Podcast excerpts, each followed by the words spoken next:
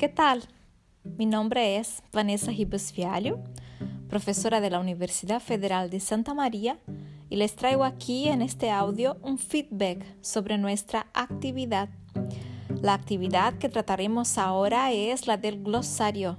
En esta actividad del Moodle sistematizamos conceptos fundamentales de la lingüística aplicada. ¿Están listos?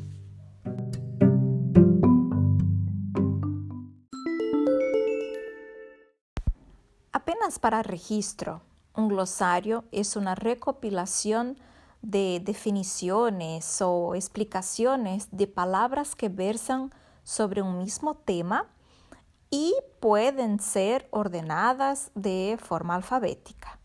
Es común ver glosarios como anexos al fin de libros, investigaciones, tesis o enciclopedias con temas poco conocidos, de difícil interpretación o que no sean comúnmente utilizados en el contexto en que aparecen.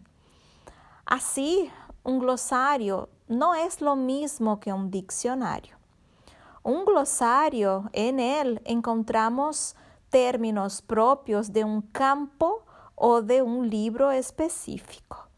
Sin embargo, podemos ver muchos diccionarios de términos clave o diccionarios especializados, como es el caso del Diccionario de Términos Clave de Español como lengua extranjera, del que hablaremos enseguida. Bueno, en nuestro caso, se trata de un glosario de términos de la lingüística aplicada, muy específico, la lingüística aplicada es una disciplina científica que tuvo la enseñanza y el aprendizaje de lenguas como uno de los primeros objetos de estudio y siguen siendo una de sus ocupaciones más importantes, pero no es la única.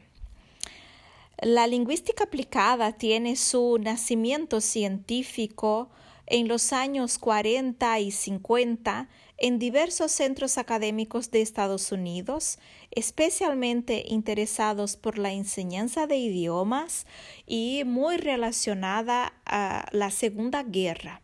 Pero eso es tema para un otro podcast. Volvamos al glosario. Ustedes podrían utilizar como base los textos que están en nuestra disciplina, así como el vídeo que les presenté sobre algunos conceptos de la lingüística aplicada. Un ejemplo de mucha credibilidad, como ya hemos hablado, es el Diccionario de Términos Clave de Español como Lengua extranjera.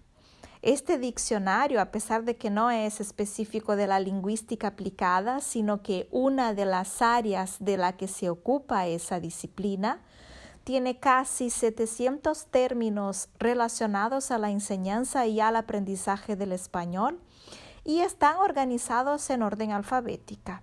Pueden ser accedidos a través del Centro Virtual Cervantes. De los tantos términos expuestos en este diccionario, podemos empezar por el propio término de lingüística aplicada como ejemplo. La organización de la información que presenta es la siguiente. Definición del término, otros términos relacionados, una bibliografía básica y otra especializada. Es lo que ocurre en todos los términos de este diccionario. Si tuviera que hacer un levantamiento de todos los términos o de los términos más importantes, seguramente destacaría los conceptos de adquisición, aprendizaje, español como lengua extranjera, hablante nativo, hablante no nativo, lengua extranjera, lengua materna, lengua segunda, lingüística aplicada y lingüística. Para empezar, son términos bastante importantes que nosotros, profesores de lengua extranjera, tenemos que tenerlos muy claro ya que tratamos de ellos en nuestra actuación como profesores de L.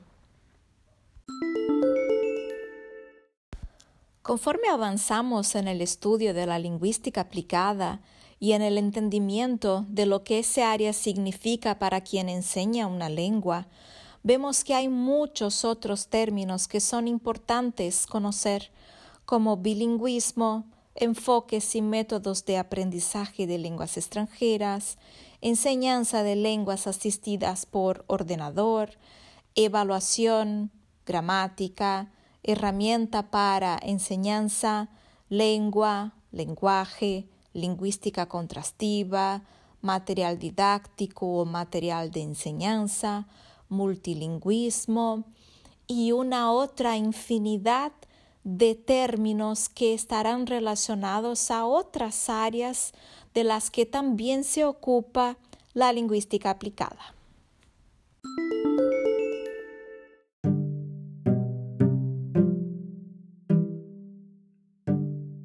Finalizando esta actividad en nuestra disciplina, les recuerdo que el glosario puede extenderse por toda nuestra actividad docente, presentando nuestras impresiones, además de los datos teóricos que tenemos. Presentar perspectivas personales desde nuestro contexto de trabajo enriquecen textos como este glosario.